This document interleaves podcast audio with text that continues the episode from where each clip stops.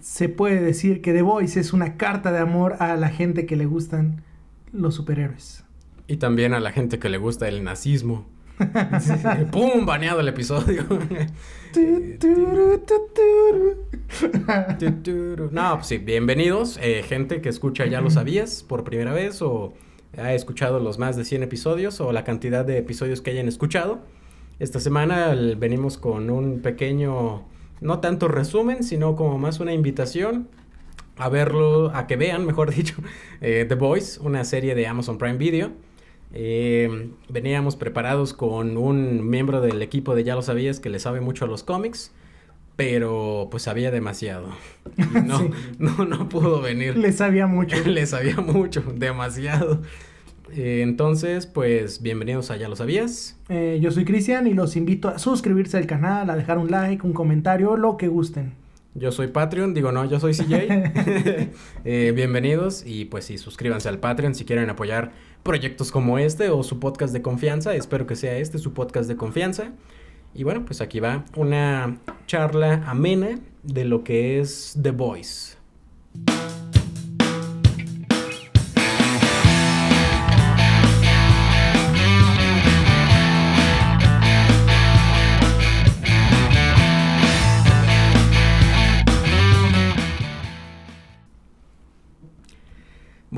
The Voice. Yo creo que es una serie bastante popular últimamente, desde el 2019 que se estrenó.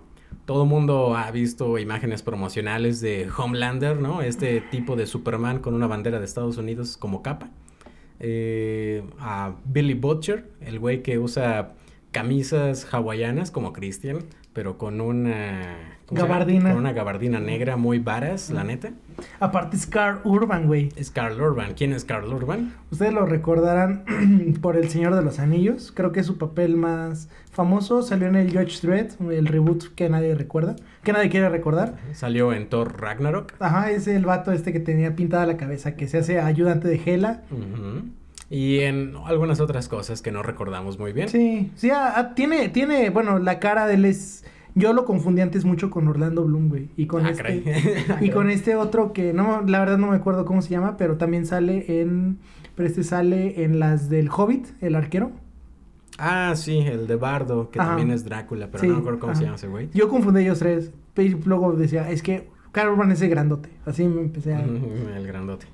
Y bueno, eh, yo creo que ahora podemos decir que los personajes icónicos de Carl Urban son Eomer del Señor de los Anillos, y Billy Butcher. Sí, sí, sin eh, broncas. Monsieur Charcutier. Monsieur Charcutier. y pues sí, The Voice es una serie bastante... Pues, exactamente como lo acaba de decir ese camionero que pasó por ahí. sí. es una serie bastante censurable. Ah, no, y no es, o sea, no estamos queriendo vernos, eh, ahora sí que mamones, no queremos vernos pedantes, pero no es una serie para todo, para cualquier persona. No, no, no, sin duda que no lo es, porque de entrada, si alguien ha visto Juego de Tronos, recordarán que no es una serie que puedes ver en familia, por lo menos las primeras temporadas, ¿no? Sí, luego ya le bajan a su... A su desmadre. Pero las primeras temporadas, ustedes saben a qué me refiero con Juego de Tronos, ¿no?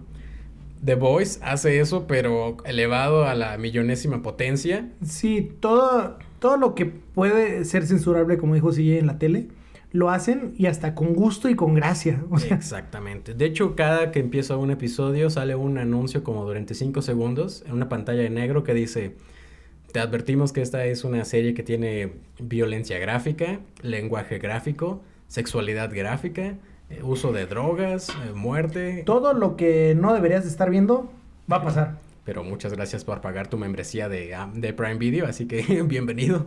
Adelante, ve The Voice. Mm, ¿Qué más podemos decir así como advertencia? No, yo creo que es suficiente No, es suficiente. Y véanla con la mente abierta de que no vas a ver Daredevil, que es una de las mejores series superiores que existen. Tampoco vas a ver Hawkeye. O sea, no vas a ver las series de, que están ahorita en Disney de Marvel no vas a ver alguna de la Arrowverse, mucho menos. O sea, va a ser algo que está bien hecho, pero que llega al siguiente nivel porque decíamos, la, en el, hubo un episodio hace mucho, no recuerdo cuál es, pero estamos platicando con Marco que DC Comics y Marvel la diferencia que tienen es que DC hace a sus héroes como dioses entre nosotros y Marvel los trata de humanizar, de cierta forma. Bueno, The Boys son dioses los superhéroes, pero son como los dioses del, del Olimpo, o sea, tienen las mismas tentaciones, problemas, eh, personalidad que los humanos. Sí, y bueno, de hecho, qué bueno que mencionas a DC Comics, porque de hecho, eh, The Boys, la serie, está inspirada en una novela gráfica, cómic, eh, que de hecho empieza en DC Comics. No sé si tú sabías esto, pero si no, ya lo sabías. Eh, eh, barras, barras. Barras, barras, ¿no? The Boys, el cómic. Primero les voy a dar un poquito de lo que... La chamba que iba a ser nuestro colaborador.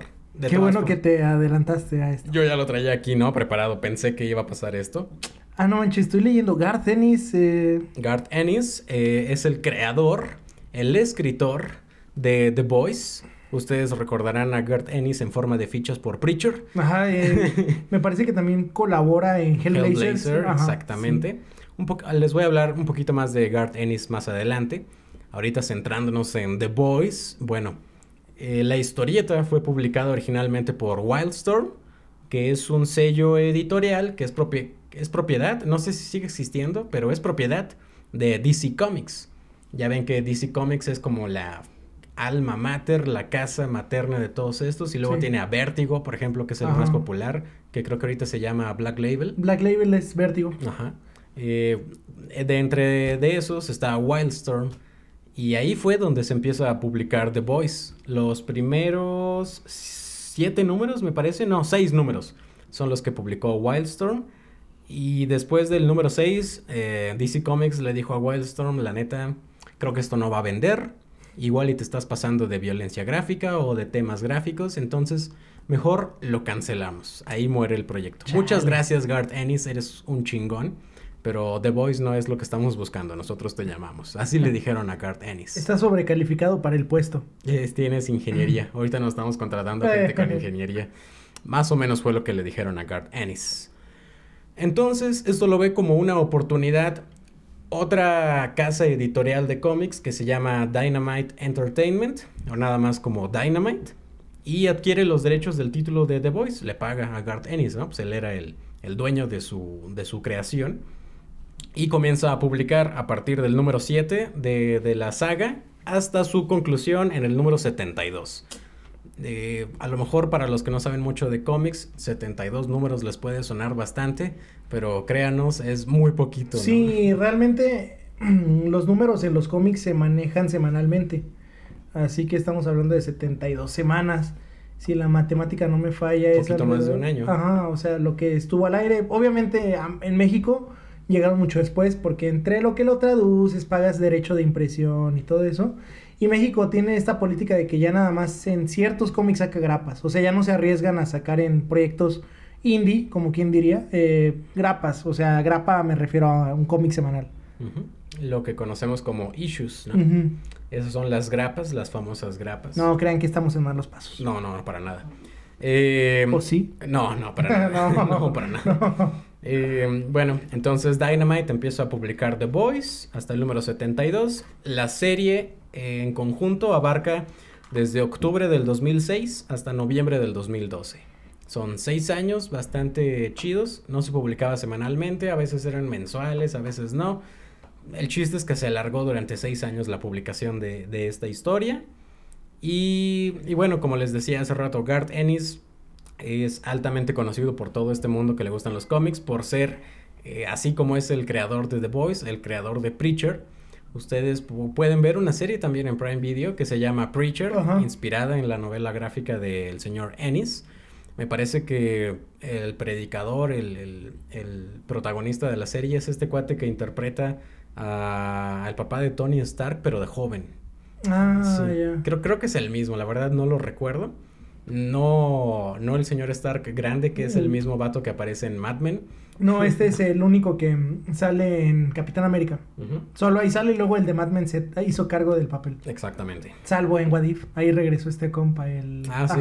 Nada más que en forma de dibujo. sí. Bueno, Garth Ennis es el creador de Preacher y como ya lo decías, también eh, trabajó para Hellblazer. Me parece que en Stormwatch también. Eh, sí. De hecho, por eso es que Wildstorm le dio cabida a The Boys de Garth Ennis, porque Ah, ok. Wildstorm es precisamente una creación de este cuate que no me acuerdo su nombre, que era el creador de Stormwatch y Wildcats, creo que se llama. Ajá. Entonces su sello editorial se llama Wildstorm. Ah, Tampoco- Wildcat, sí. Ajá. Ah. Tampoco es que se partan la cabeza para nombrar Ah. a sus sellos editoriales. se parten la cabeza para crear sus cómics, pero no para sus nombres editoriales. Eh, Preacher, nada más como dato cultural, se publicó en 1995. Es un cómic para la gente que no le gustan los cómics. Preacher, Hellblazer, Sandman, de Neil Gaiman. Sí. Eh, son cómics que son para adultos. Pues sí, sí son para adultos porque toman, tocan temas, pues, drogadicción. Son más novelas sí. gráficas. Sí, realmente son novelas gráficas, pero pues si tú ya tuviste como que ya probaste DC Comics, ya probaste Warner, y quieres algo mm, ay, Warner, Marvel, pero quieres algo más fuerte, dirían, pues está Black Label actualmente, Black Horse, este sello Dynamite Entertainment, que no, es eh, Wild Wildstorm, pero ahorita creo que lo ha de publicar a lo mejor Black Horse, no sé, o Panini aquí en México. En México, The Voice. Ajá, ah, ok. The Voice eh, es publicado en México por Panini. Ah, perfecto.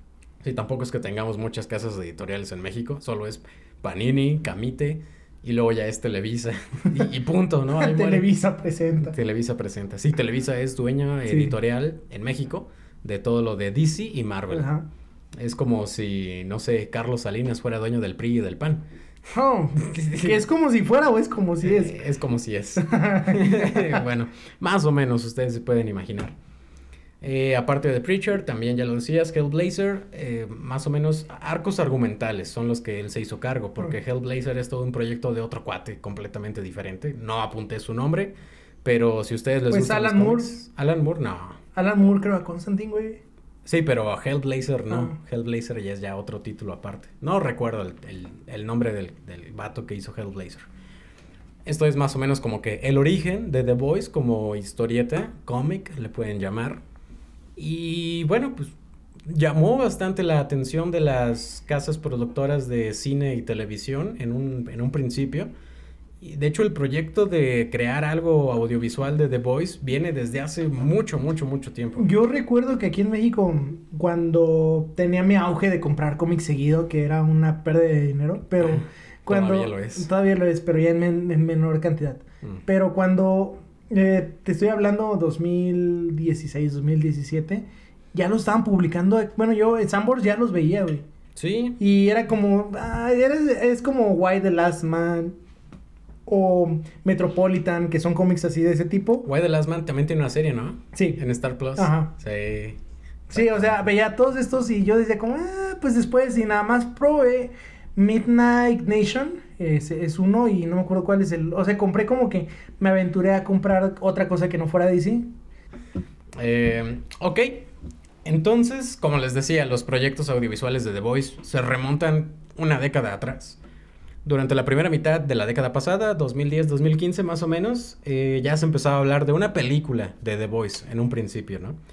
De hecho, los que tenían los, bueno, siguen teniendo los dueños de, de los derechos audiovisuales de The Voice es Sony. Ok. eh, a través de Columbia Pictures y todo esto demás, pero a final de cuentas es Sony Entertainment. Todos los caminos llevan, llevan a Sonic. Ajá, sí. Eh, y empiezan a desarrollar un proyecto de una película de The Boys que eh, para los que les gusta el cine a lo mejor y les suena este nombre, para los que siguen este podcast a lo mejor les suena este nombre. El proyecto de la película de The Boys se lo iban a dar para que lo dirigiera el señor Adam McKay. Ok. Ustedes lo recordarán en forma de fichas por... Up, Ah, Up, Up, eh, sí. Don't Look Up, Don't Look Up. No, Up, la de Disney, no, Don't, Don't Look, Look Up. y la de Big Short. The Big Short, Ah, Big Short. Vice. Ah, sí. Hubiera sido interesante, pero creo que llegó en un momento oportuno de Voice, porque llegó en el momento en el que estamos hartos de los superhéroes. No digo que, es, que o sea, llegando después de ese episodio voy a ver Miss Marvel, pero sí. creo que el público en general ya y los directores de cine ya están hartos de los superhéroes. Era mucho superhéroe y todo venía de DC y de Marvel, ¿no? Y llegó en ese momento. Yo siento que si hubiera salido en el momento que, pues, Estaba planeado. Ajá, planeado, hubiera sido algo estilo Avispón Verde, Spirit, eh, eh, Sin City, que son películas buenas, son películas de culto, pero pues no van a alcanzar el, el, el a la difusión que está alcanzando la serie. Me inspiraba un poco de confianza que el señor McKay fuera el encargado de la película, porque bueno, si ustedes han visto todas estas películas que les acabamos de mencionar. Él incomoda a la gente de agrapa. Sí, desde Anchorman. Sí. Eh, no me acuerdo cómo le pusieron aquí en español. Al diablo con las noticias. Ándale, exactamente. Sí. Y Anchorman son dos películas igual de buenas. Me gusta, de ahí siempre saco mi chiste. Amigos psicólogos, sí leen la mente. Sí tienen poderes. si tienes problemas emocionales, nomás lee tus apuntes, Carlos. eh, pues sí, el proyecto era originalmente para el señor Adam McKay, con un cast que ahí te va. Eh, Billy Butcher iba a ser interpretado por Russell Crowe. Ay, no manches. Le hubiera quedado perfecto. No, ¿no? Russell Crowe es Billy Butcher en The Nice Guys. Sí, sí, sí, sí. Es, es, es básicamente. Y el papel de Huey, Ajá. aquí viene lo chistoso. Simon Peck. Simon Peck. De hecho, de- yo ya lo veía venir. eh, Simon Peck, eh, perdón, bueno, primero, Huey. En la serie lo vemos, es este actor que está así delgadito, alto, pelo así cortito. Simon Peck es el de Misión Imposible. Ajá, y Simon Peck la hace el papá de Huey. Ajá. Hugh Campbell, Eh, Hugh señor. Campbell, ajá. Bueno, Hugh, Hugh Campbell también eh, en la serie, ahorita hablamos de eso, Diabolical, hay un capítulo donde él, como es toda la animación literal del cómic, Billy Butcher sin barba, Huey sin pelo, así con su barbita, Simon Pegg es el que le da la voz a Huey, güey. Oh, Ah, sí. excelente, excelente. Sí, o sea, es como el círculo se completa ahorita que me diste ese dato. Sí, sí, desde el principio ya las productoras vislumbraban a Simon Peck como Hugh Campbell. Y Simon Pegg le hubiera quedado perfecto el papel. Pues es que si ustedes checan imágenes del cómic de. The Boys, el personaje de Huey eh, se parece totalmente a Vean la trilogía de- del corneto con Simon Peck.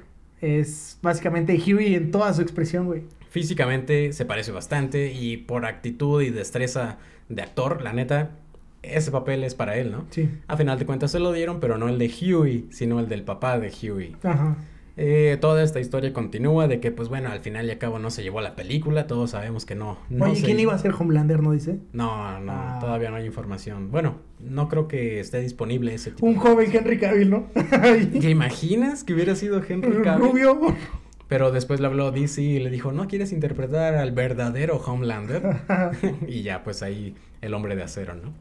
Eh, Columbia Pictures seguía teniendo los derechos de The Voice, pero pues dijeron, pues mejor igual lo hacemos una serie, vamos a hablarle a otro equipo creativo, vamos a mezclar compañías y le hablaron a Cinemax, no a Cinemex. No, no, Cinemax, sí. Cinemax, el canal Ajá.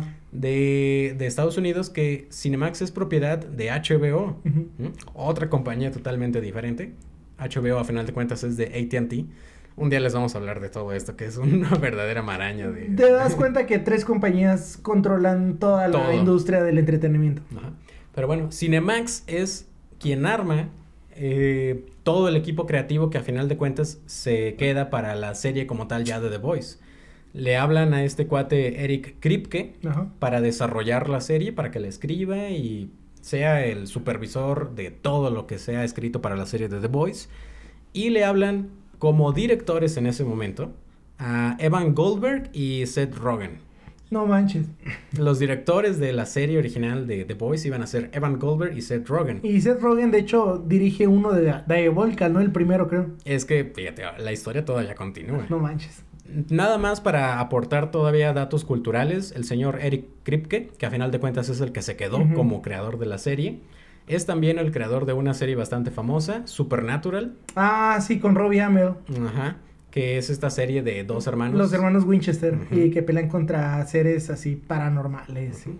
Eh, esa serie vivió 15 años, Sí, se acabó hace sí. poquito, pero vivió 15 años la serie. No manches. Oigan, banda, nada más eh, a este punto yo estoy igual de asombrado que ustedes porque pues sí, él me está contando el episodio literal hoy. Yo, yo le dediqué bastantes días a, a buscar toda esta información. Yo nada más vine con actitud de tomar bebidas energizantes Ajá. y platicar. y platicar. Pero es que toda esta historia está tan entretenida, la neta, por eso es que la apunté. Eh, bueno, ya les, les conté, ¿no? Eric Kripke, Supernatural. Y los directores, a lo mejor Seth Rogen sí les suena, pero Evan Goldberg no, ¿no? Evan Goldberg y Seth Rogen siempre han dirigido juntos. Siempre son como que befos, ¿no? Como Christian y Sillán, es cierto. Eh, Eh, el señor Goldberg y Rogen dirigieron una película bastante famosa y bastante censurada en su tiempo, que estoy seguro, Christian, que tú sí la viste porque me has platicado de ella, The Interview. Ah, sí, no. Esa película no se estrenó en México, pero el día de su, de su estreno yo la vi en Mira de todo punto AR. Exacto. Eh, sí, no, la vi porque la subieron y no manchen. James Franco, Seth Rogen, es una joya de película. Es una película protagonizada por el mismo Seth Rogen y también por James Franco. Antes de que fuera funado. Ajá, Sí. sí. Eh, al final la historia es de que le van a hacer una entrevista a Kim Jong-un. Ajá, y pues es como todos los clichés que tenemos de Corea del Norte. Tiene un plot twist interesante. Está, está muy buena la película. Entonces yo creo que la dupla Goldberg-Rogen queda manifiesta que sabe dirigir cosas, ¿no? Y más este tipo de que es comedia incómoda. Porque The Voice, a fin de cuentas, es eso. O sea, son superhéroes, hay acción, sí, hay gore, hay drama, pero es comedia incómoda, casi el 60% del tiempo. Eh, total, pasaron un par de añitos y el señor Goldberg y el señor Rogen ya no pudieron involucrarse como directores porque la agenda no les daba. El proyecto se quedó encapsulado y Amazon fue cuando volteó a ver y dijo, ah, mira, está este proyecto armado, los derechos los tiene Sony, me voy a liar con Sony, pero la voy a sacar bajo mi propio título, Amazon Prime Video Original. Y así es como llega ya el proyecto de The Boys. Amazon fue, si alguna vez hicieron un trabajo en equipo, todos hacían el trabajo y el güey que iba a exponer ese es Amazon. Exactamente. Exactamente fue lo mismo lo que pensé para, para mientras estaba escribiendo esta información. Eh, le dieron la oportunidad al señor Eric Kripke, que era el que había ya hecho toda la chamba, de continuar como el creador de la serie. Pero como les decía, eh, por motivos de agenda, Goldberg y Rogen no pudieron quedarse como directores, pero Amazon les dio la oportunidad de ser productores ejecutivos. Y de ya, hecho, ya, está, está, está chido. Sí, si ven la serie, ahí van a salir eh, Evan Goldberg y Seth Rogen acreditados como productores ejecutivos. Se involucran bastante en esta franquicia, ya lo decías tú, en Diabolical también por ahí tienen sus, sus manos por ahí involucradas. Eh, hay dos personajes eh, dentro de The Voice, a lo mejor no los recuerdas ahorita, pero los que son como los encargados de marketing Ah, sí. se llaman Evan y se llaman Seth. Ajá. y por eso como que los, los acreditaron bastante ahí. Y pues bueno, así llega The Voice el 26 de julio de 2019 con su primera temporada. Aquí, hasta aquí, ¿tú la viste cuando salió? ¿Sí? Yo no, yo la vi hasta la segunda temporada. O sea, Ah, creo que ok. Marco me hablaba maravillas de la serie. Y me decía, es que no manches, Chris, y todo. y- De hecho, el lunes platiqué con él y estábamos hablando, baúl de los recuerdos, de que el compa sufrió enorme porque ¿cuán- salió en 2021 la segunda, En 2020. 20. O sea, dice que pues fue la primera serie que se maratoneó y pues Mm. tuvo que esperarse un año. Es que de hecho cuando salió en julio de 2019 la primera temporada, Amazon todavía hacía esto de liberar todos los episodios completos. A la Netflix. Ajá, a la Netflix. Y como vio que tenía tanto éxito, la segunda temporada llegó un año después, pero ya fue semanalmente. Eso me ayudó porque pues cuando salió el primer episodio y ya vi que todos están hablando de la serie, dije, ah, pues vamos a verla. La empecé a ver con mi hermano, nos maratoneamos toda la primera temporada y ya era eh, semana con semana eran viernes de The Voice, güey. Viernes de The Voice. Sí. Sí, la neta, qué chido, ¿no? Qué bonito. Estamos viendo una, un año muy interesante con series, güey. Bastante, ¿no? Ya.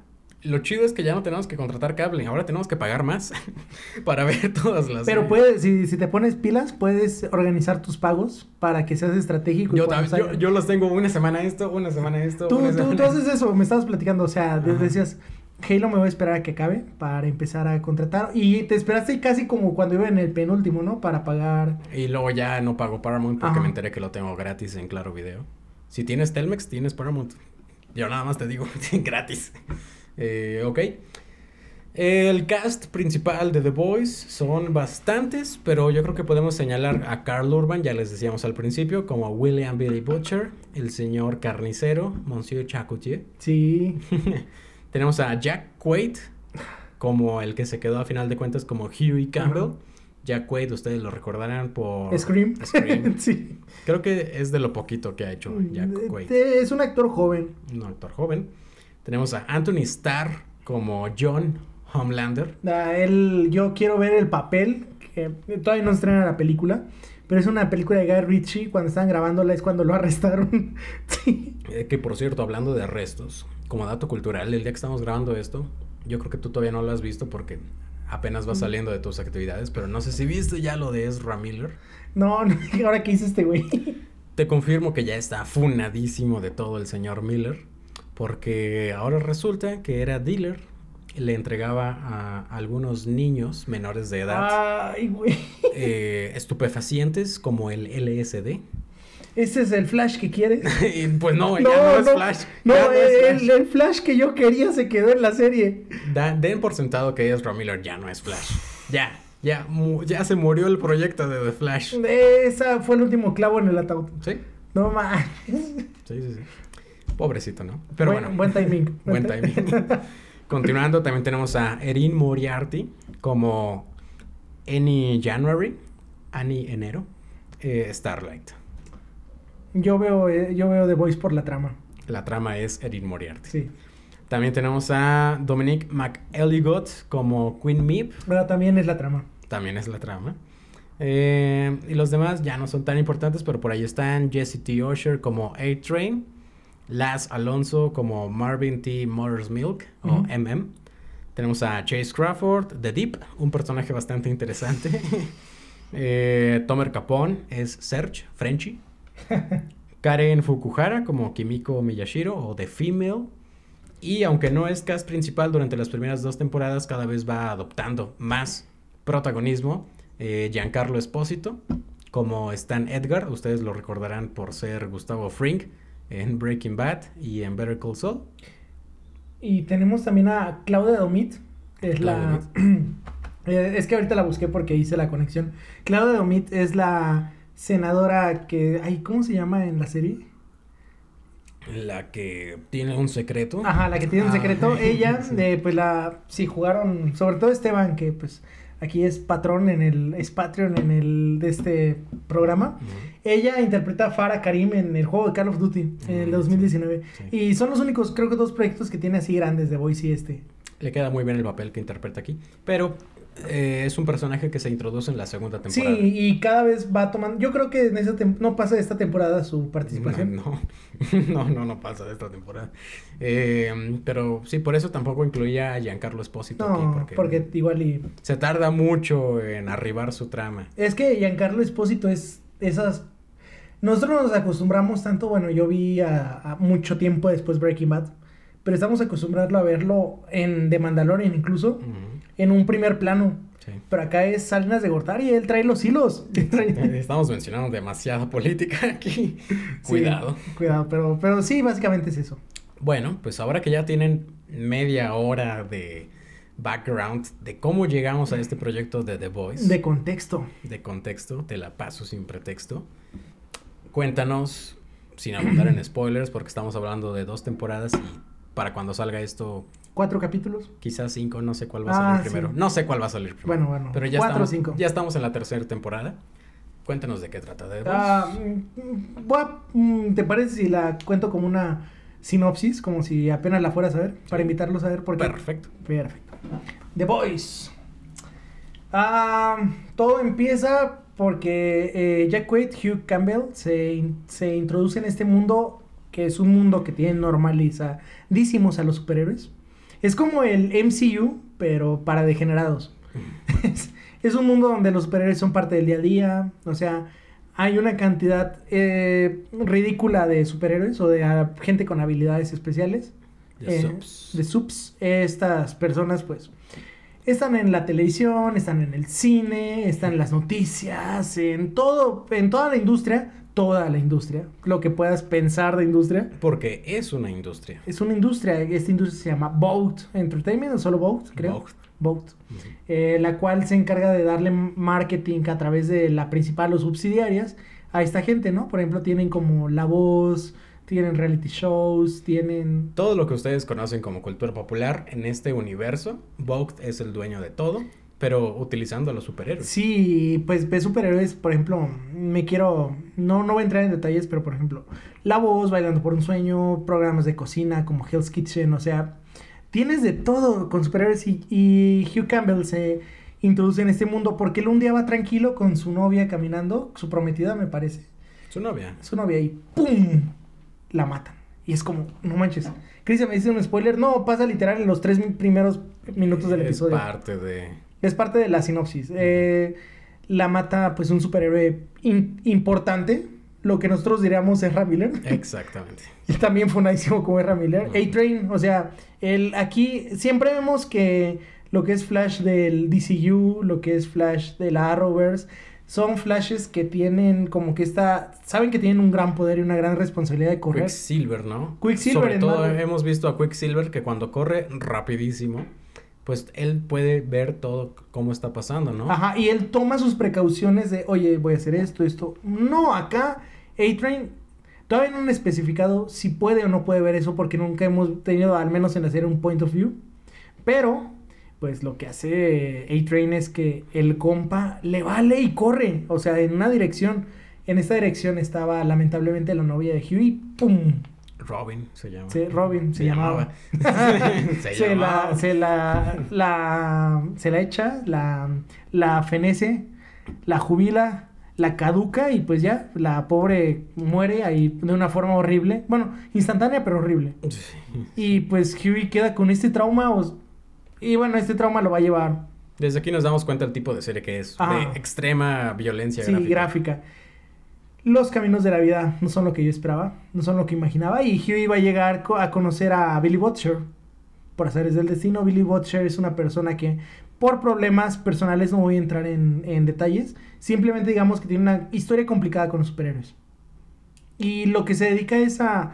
Él quiere hacer justicia porque es que esas personas se pasan por el arco del triunfo, las leyes, la moral, hacen lo que se les da la gana porque literalmente pueden hacerlo. Así que pues alguien tiene que darle su merecido y que quién sino yo, ¿verdad?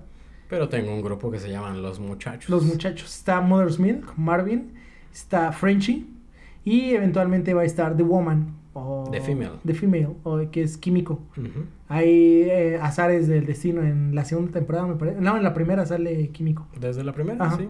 Y pues este grupo se encargan, tienen habilidades diferentes. Frenchy estuvo en, bueno, en fuerzas especiales, Black Ops y todo este tipo de cosas. Él tiene conocimientos en muchas áreas que nunca terminan de explicar cómo es que conoce todo esto. Marvin, pues él es militar y tiene historia ahí difícil. Y Billy Butcher es un poco de todo. Es como. Billy Butcher es como un Jack Reacher, pero para degenerados. Sí. Es como un 007. O sea, tiene todo esto. Y, y Huey realmente no sabes qué es lo que aporta el grupo. Porque ah, y, al menos en un, una- en un primer instante no tiene habilidades que lo destaquen sobre la mayoría. Y Químico ni se diga. Ella es, digamos, es una subs. Así de fácil. Sí.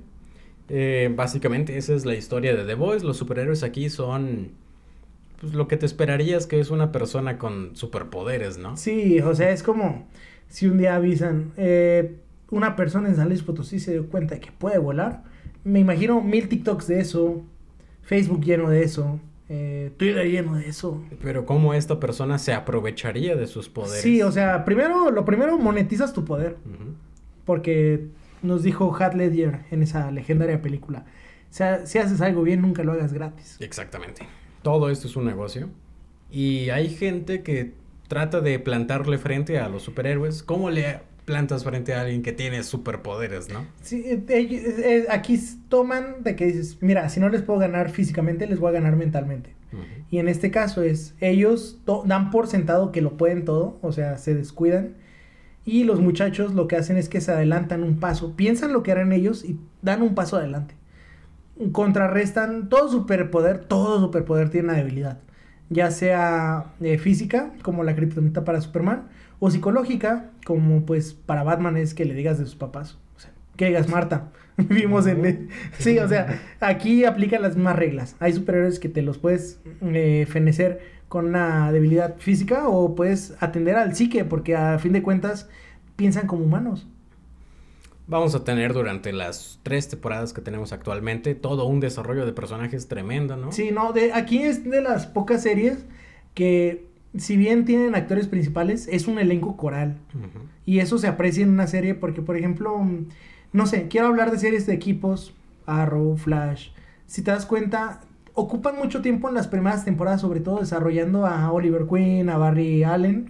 Y ya hasta que dicen, ya amarró la serie, la serie 4, dale desarrollo a Cisco, dale desarrollo a Felicity, a Diggle, a Caitlyn Snow. O sea, es como que estas series se esperaron a, a que pegara para desarrollar al elenco principal.